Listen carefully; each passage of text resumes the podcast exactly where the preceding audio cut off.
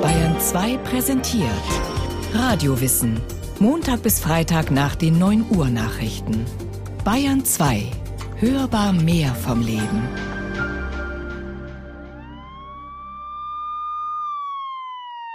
»22. Mai 1939, Montagmittag.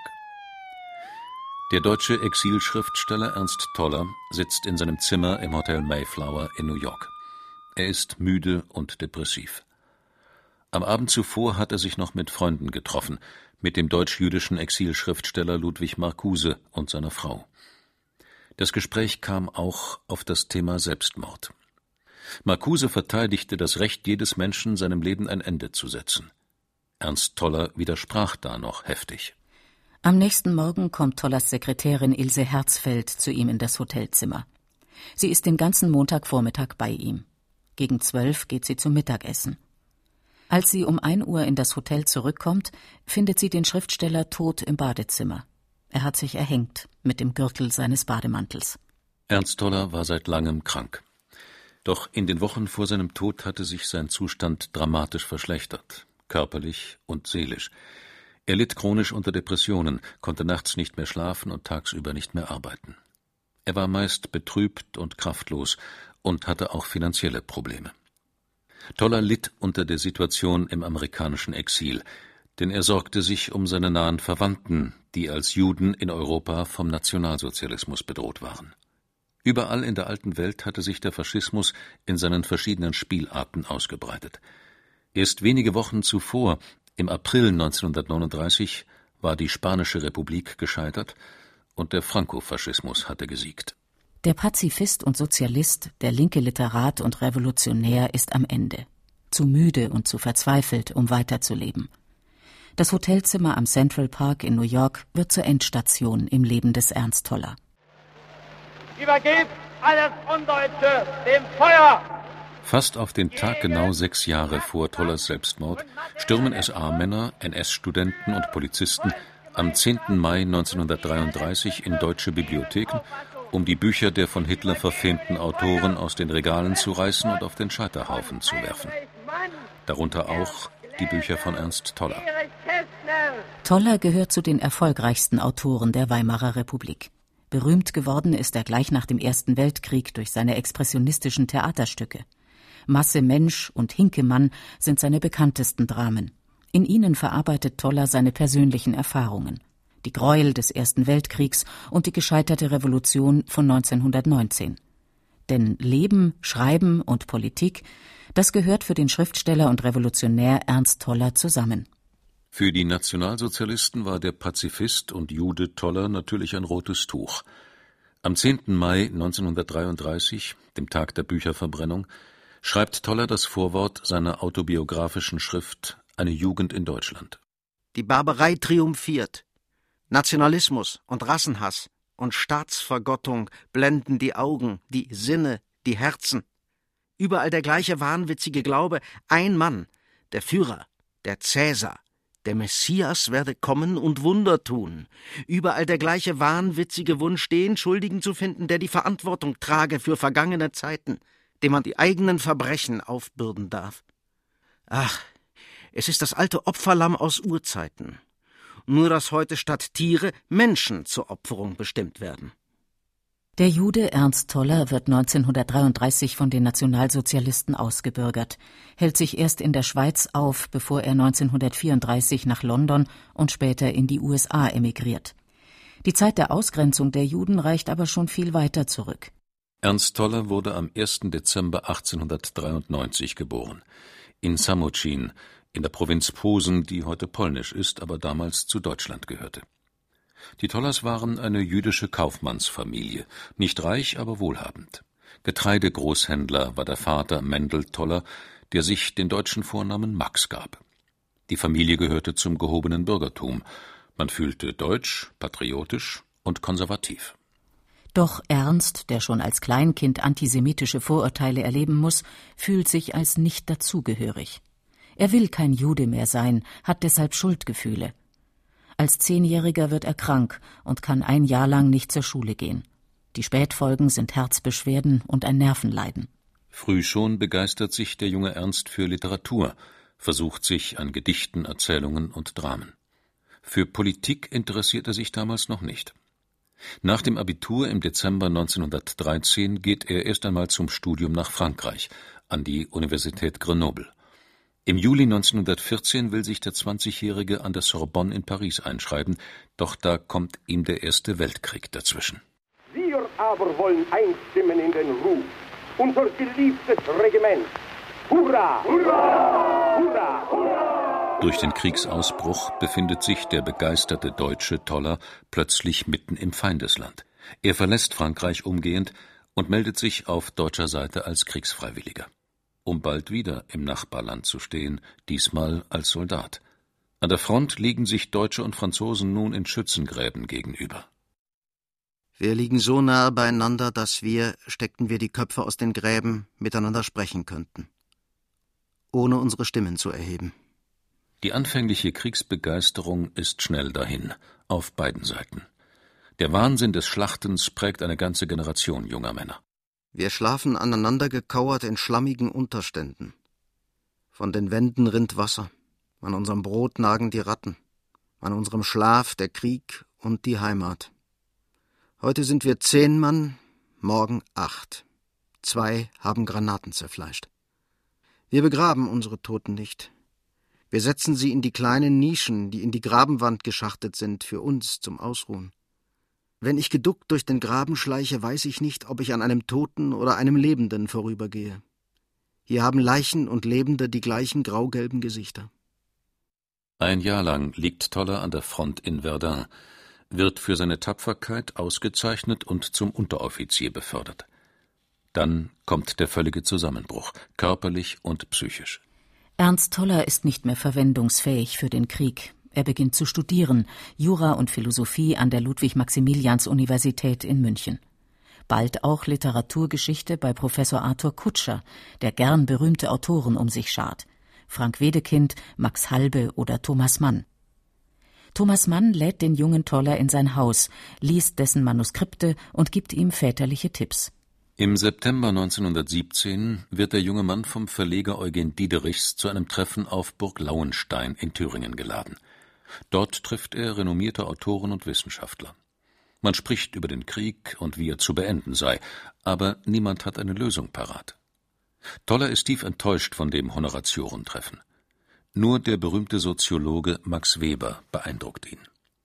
Weber lädt den Studenten an die Universität Heidelberg ein. Dort gründet Toller mit anderen einen kulturpolitischen Bund der Jugend in Deutschland gegen Krieg, gegen Armut, gegen Völkerfeindschaft und Ausbeutung. Ernst Toller, der Patriot und Kriegsfreiwillige von einst, ist zum Pazifisten geworden und zum Revolutionär. Ein neuer Mensch also, und dieses Ringen um den neuen Menschen steht auch im Mittelpunkt von Tollers Debüt als Theaterautor.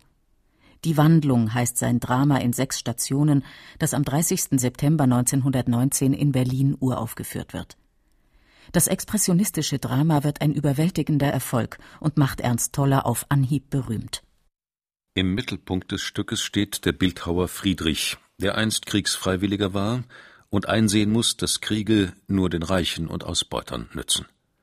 Auf der Suche nach dem wirklichen Menschen kommt er zur Erkenntnis, dass nur eine Revolution hilft. Geht hin zu den Reichen und zeigt ihnen ihr Herz, das ein Schutthaufen ward. Doch seid gütig zu ihnen, denn auch sie sind Arme, Verirrte. Aber zertrümmert die Burgen, zertrümmert lachend die falschen Burgen, gebaut aus Schlacke, aus ausgedörrter Schlacke. Tollers frühe Dramen sind von jugendlichem Idealismus, politischem Pathos und sozialistischem Aktionismus geprägt. Ein systematischer Denker ist er hingegen nie gewesen. Der junge Toller sucht nach einem Weg zum Handeln und nach jemandem, der ihm den Weg zeigt. Der sozialdemokratische Journalist Kurt Eisner wird für Ernst Toller zum Vorbild denn Eisner ist ein Mann der Tat. Die beiden treffen sich zum ersten Mal in Berlin, wo Eisner Ende 1917 über einen Streik verhandelt. Wie Eisner wird Toller Mitglied der unabhängigen Sozialdemokratischen Partei Deutschlands, USPD. Die hatte sich im April 1917 gegründet, als sich die pazifistischen Kriegsgegner in der SPD von der Partei abspalteten. Ende Januar 1918 kommt es in ganz Deutschland zum Streik. Erst in Berlin, dann in anderen großen Städten. Am sogenannten Munitionsarbeiterstreik nehmen Hunderttausende teil und fordern den Frieden ohne Gebietsansprüche an den Gegner.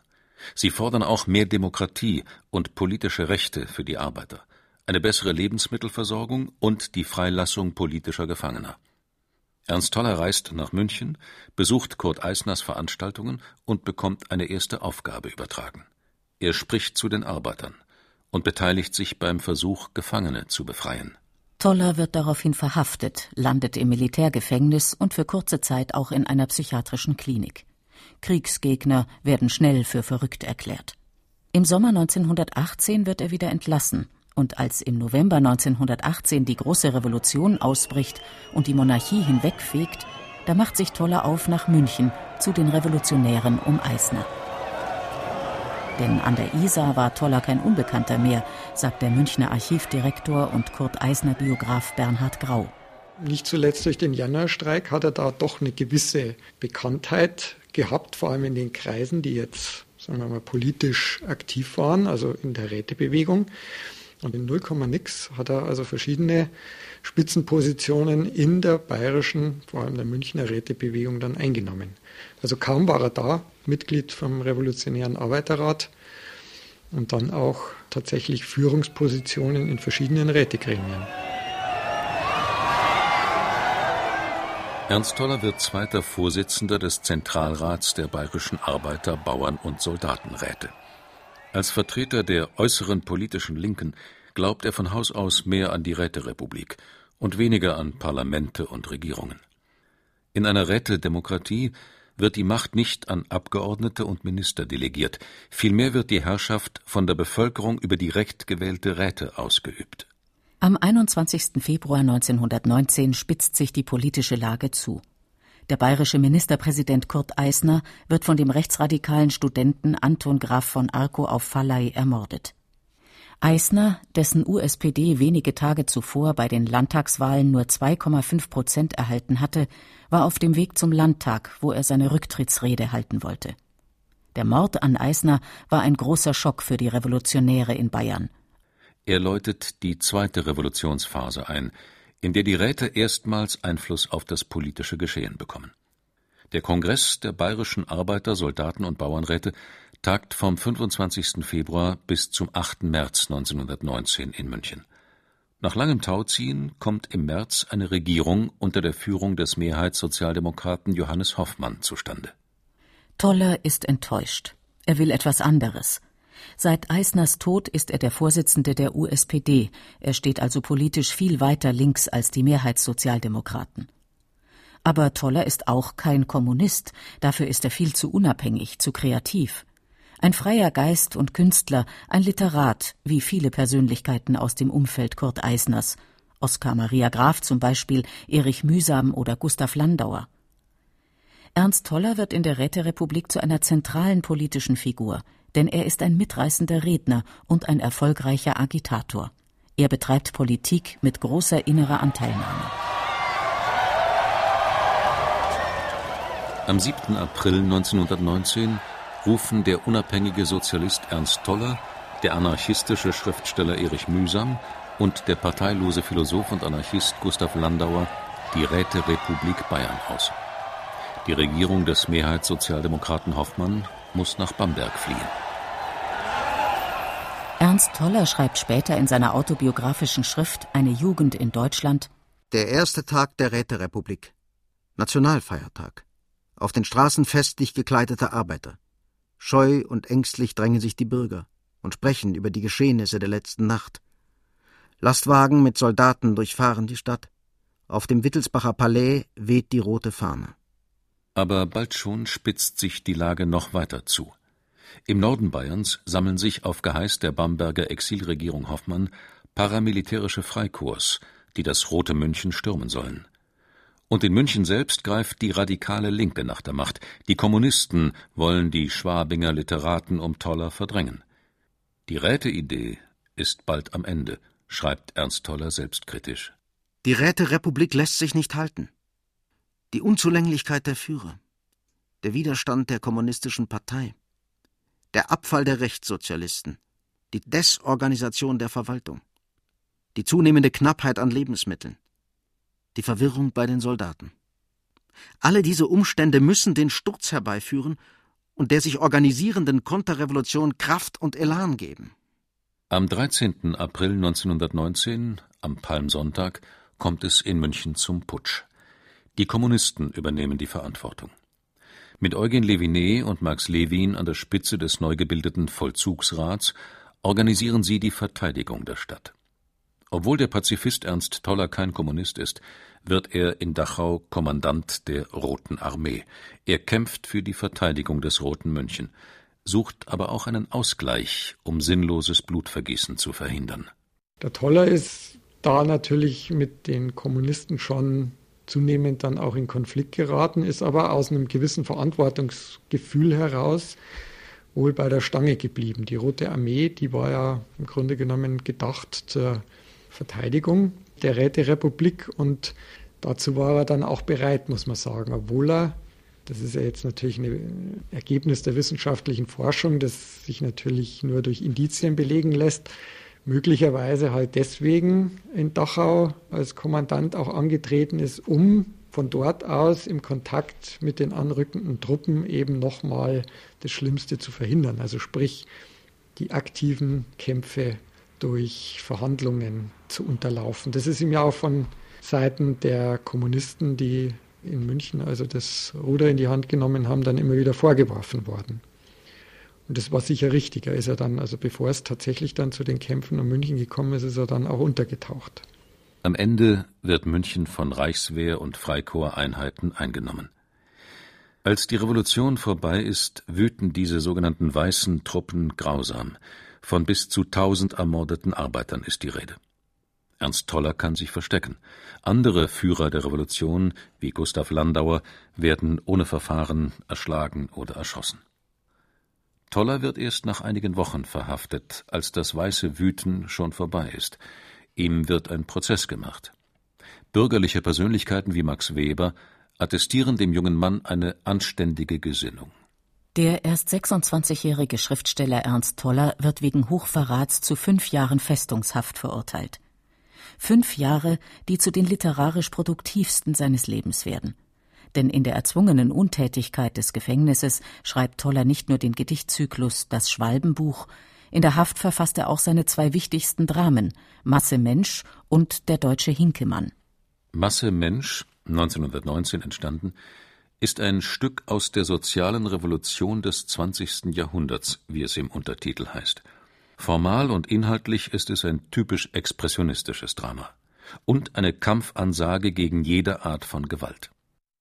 In sieben Bildern, teils reale und teils Traumbilder, treten Charaktere auf, die keine konkreten Personen darstellen, sondern Figuren, die für bestimmte Ideen stehen.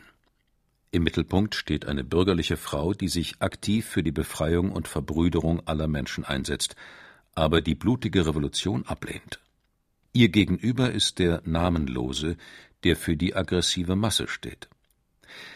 Als die Frau zum gewaltlosen Streik aufruft, entgegnet der Namenlose Der Feind dort oben hört auf schöne Reden nicht. Macht gegen Macht. Gewalt. Gewalt. Die Frau sagt sich von der Masse los, weil sie glaubt, dass Gewalt nur neue Gewalt hervorbringe. Weil sie Blutvergießen verhindern will, wirft ihr der Namenlose Verrat vor.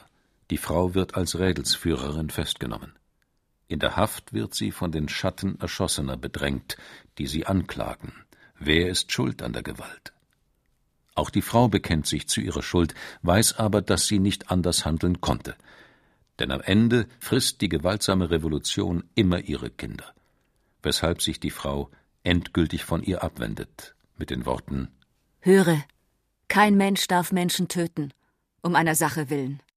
Im Jahr 1921/22 schreibt Ernst Toller im Festungsgefängnis Niederschönenfeld die Tragödie Der deutsche Hinkemann.